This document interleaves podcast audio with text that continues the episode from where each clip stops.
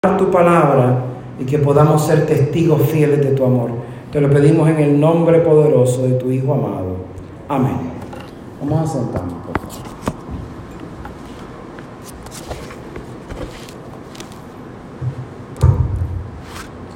Explicaba yo ayer, al inicio del retiro de Adviento,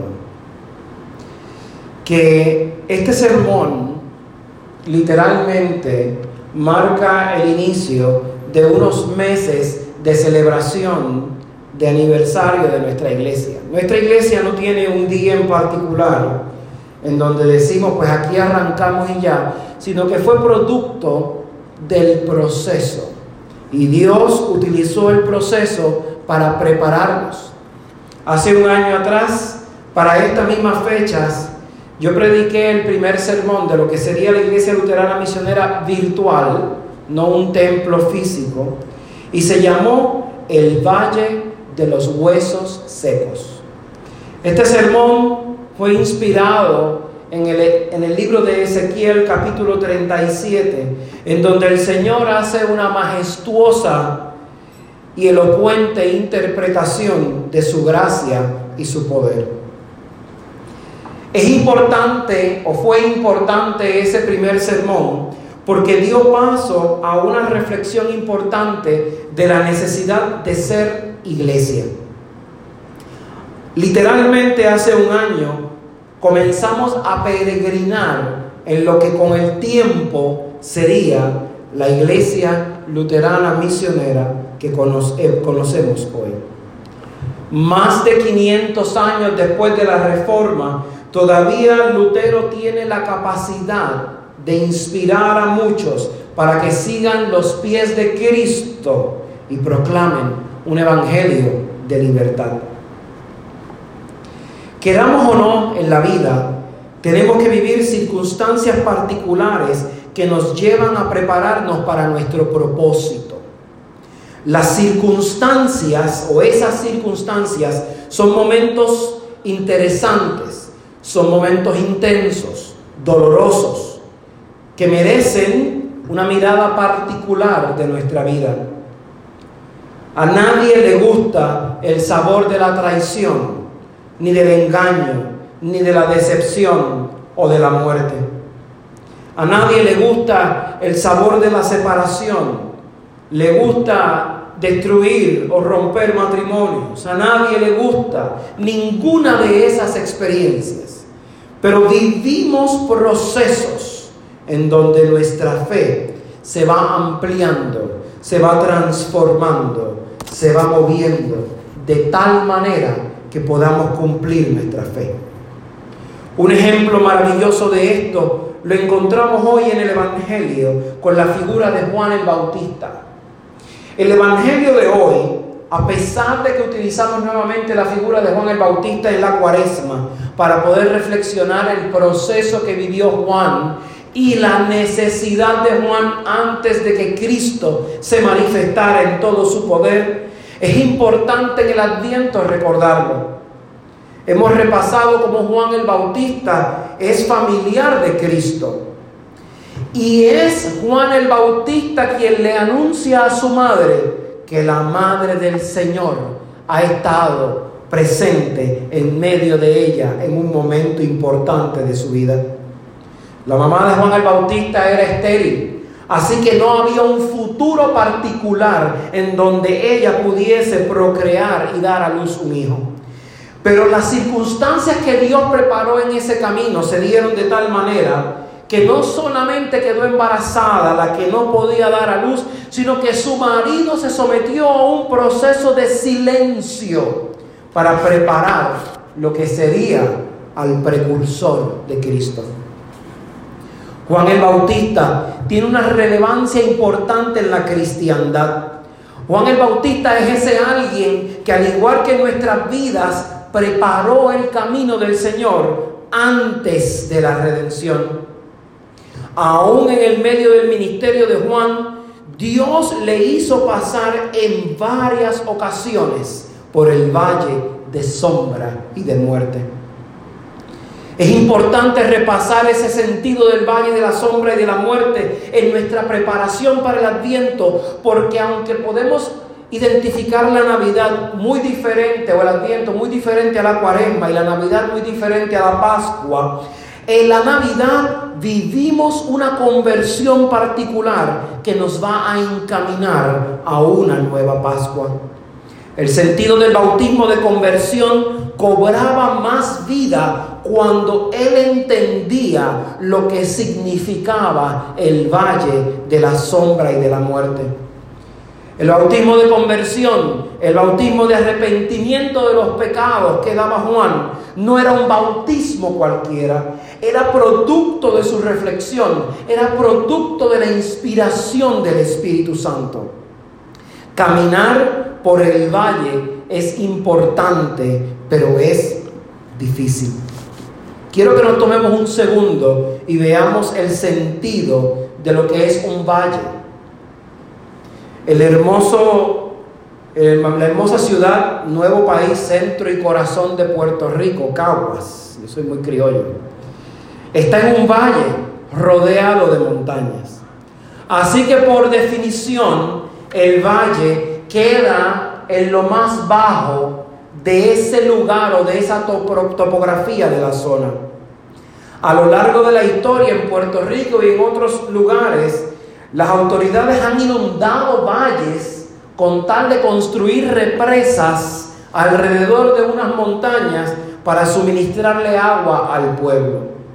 En muchas ocasiones el valle se tiene que sacrificar con tal de dar vida. El camino del valle que está describiendo Dios en nuestras vidas es uno en donde tenemos que enfrentar temores miedos vivos. Y cada uno de esos temores o miedos vivos los convertimos al final de la jornada en nuestra bendición. El valle nos va a enseñar en esta mañana que la diversidad que Dios presenta tratando de mostrar el Evangelio es una cosa increíble. Vamos a tomar el valle en donde se nos cuestiona la fe Vamos a ir al valle donde se nos cuestiona si creemos, si confiamos en Dios. La lectura que tomamos de Ezequiel no es una lectura cualquiera. El Señor toma a Ezequiel y transporta en su espíritu a Ezequiel a un valle donde hay miles de, de huesos secos. Los huesos secos definitivamente representan muerte representan la acumulación del tiempo, representan miedo para el que se encuentra con esos huesos en la mitad del valle. Y entonces Dios le cuestiona a Ezequiel, hijo de hombre, ¿vivirán estos huesos? Él sabía la respuesta. Pero él quería escuchar la respuesta de los labios de Ezequiel en el medio del valle, en el medio de la incertidumbre. Más allá de ser una expresión de la fe, fue un momento de prueba para Ezequiel para ver si de verdad confiaba que Dios podía hacer lo imposible posible. En el medio del valle, él le responde, Señor, tú lo sabes aunque su respuesta puede ser ambigua, la respuesta del corazón de Ezequiel era lo que le importaba a Dios. Ezequiel probablemente tenía miedo. Podía decir, Dios quizás me va a dejar en el valle de los huesos secos. Quizás no saldré nunca del valle de los huesos secos. Quizás tengo miedo de no regresar a la tierra de los vivos. Y entonces el Señor le dijo que profetizara a los huesos. La profecía no se le da a los muertos, sino que se le da a los vivos. Ninguno de nosotros se va a parar en el cementerio porque no tiene una lógica humana para profetizarle a los muertos en el cementerio que se van a levantar mañana, ni que en ese momento van a cobrar vida. Eso no tiene sentido humano, pero Dios hace de lo imposible posible y para que tú creas tienes que seguir el proceso, aún en el medio de las lágrimas. Es entonces que le dijo a Ezequiel, profetiza. Profetiza sobre estos huesos y dile, huesos secos, oíd palabra del Señor. Así ha dicho el Señor a estos huesos, he aquí que yo hago entrar espíritu en ustedes y vivirán. Y el Señor dijo por medio de la profecía que iba a poner tendones, carne, iba a alinear los huesos.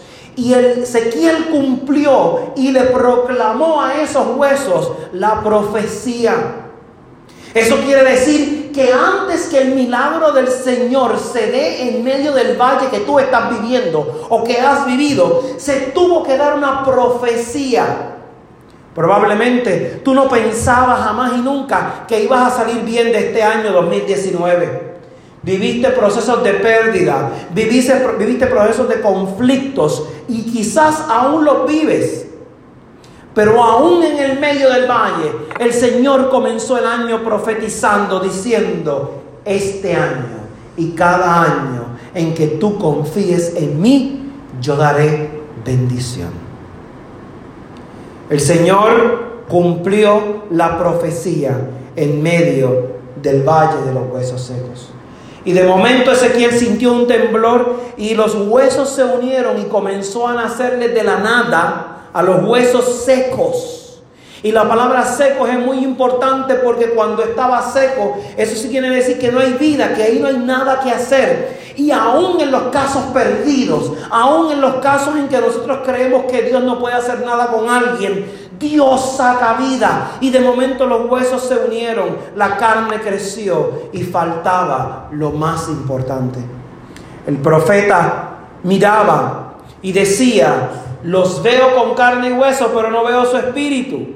No parecen gente.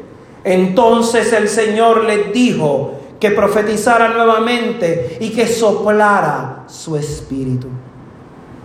Al momento que sopló el espíritu, se dio el verdadero milagro. El milagro no está completo si tú lo ves por porciones. El milagro va a estar completo en tu vida cuando sople el Espíritu de Dios. El Espíritu sopla aun cuando tus lágrimas y tu falta de fe esté en ese lugar. El Señor te inyecta una fe increíble y te hace milagros en medio tuyo porque Él quiere que tú creas. Él quiere que tú tengas su espíritu. El valle nos conduce al final de la reflexión a la bendición de Dios. Dios no llevó a Ezequiel al valle de los huesos secos sencillamente para verlo morir o para que él cayese en depresión. No. Dios llevó a Ezequiel al valle de los huesos secos para que él viese vida. Dios llevó a Ezequiel al valle de los huesos secos para que él tuviese una experiencia diferente y al final del día saliera con vida la victoria es posible. Aun cuando usted crea que su vida es miserable, la victoria es posible.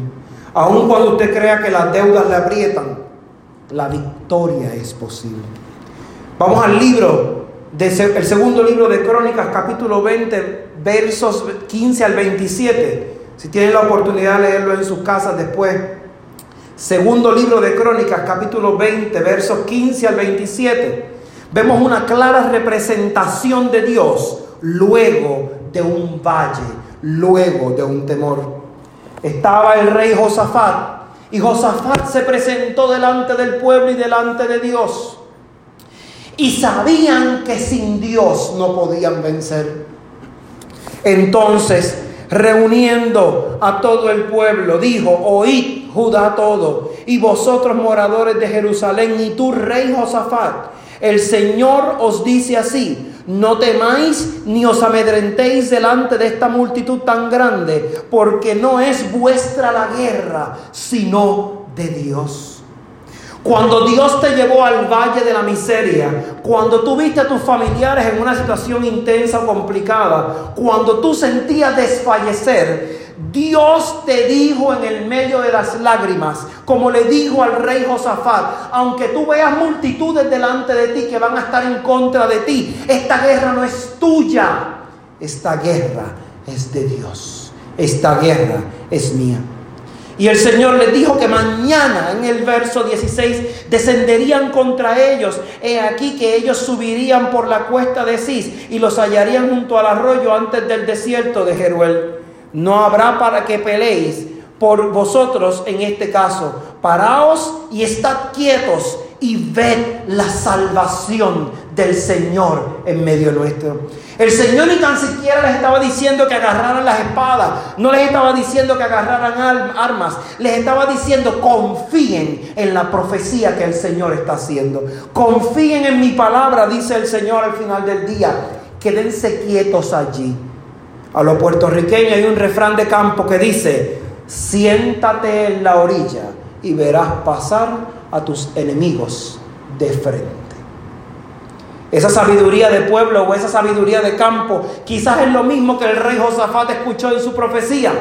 Escuchó, quédate quieto, tú no hagas nada. Yo les derrotaré, yo les venceré. El rey Josafat escuchó claramente y el rey Josafat y su gente siguió las instrucciones y fue tanta la bendición que el Señor derramó en medio de ellos que estuvieron tres días, tres días con sus noches recogiendo los botines, recogiendo las riquezas del campo que el Señor les había dado al entregarle a sus enemigos. Otro ejemplo de un valle complicado puede ser al rey David.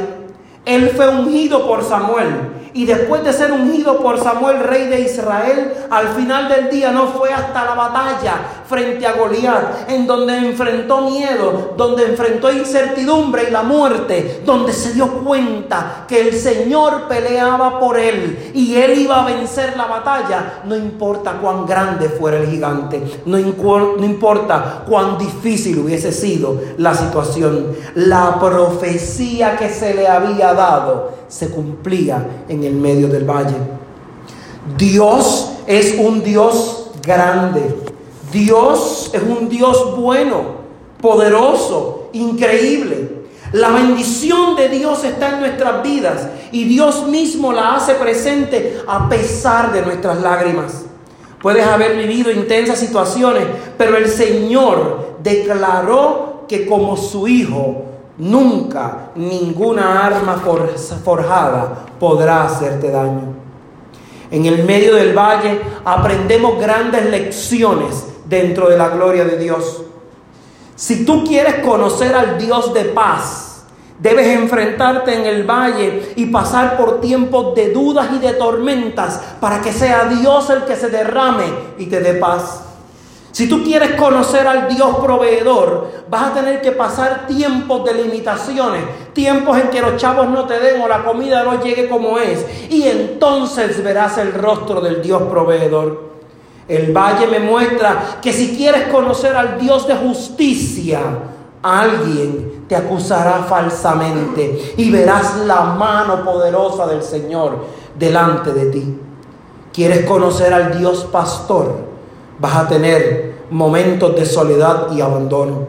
Y es ahí donde verás que Él deja las 99 ovejas para ir por ti. Se va a sacrificar por ti y vas a conocer en el medio del valle al Dios pastor.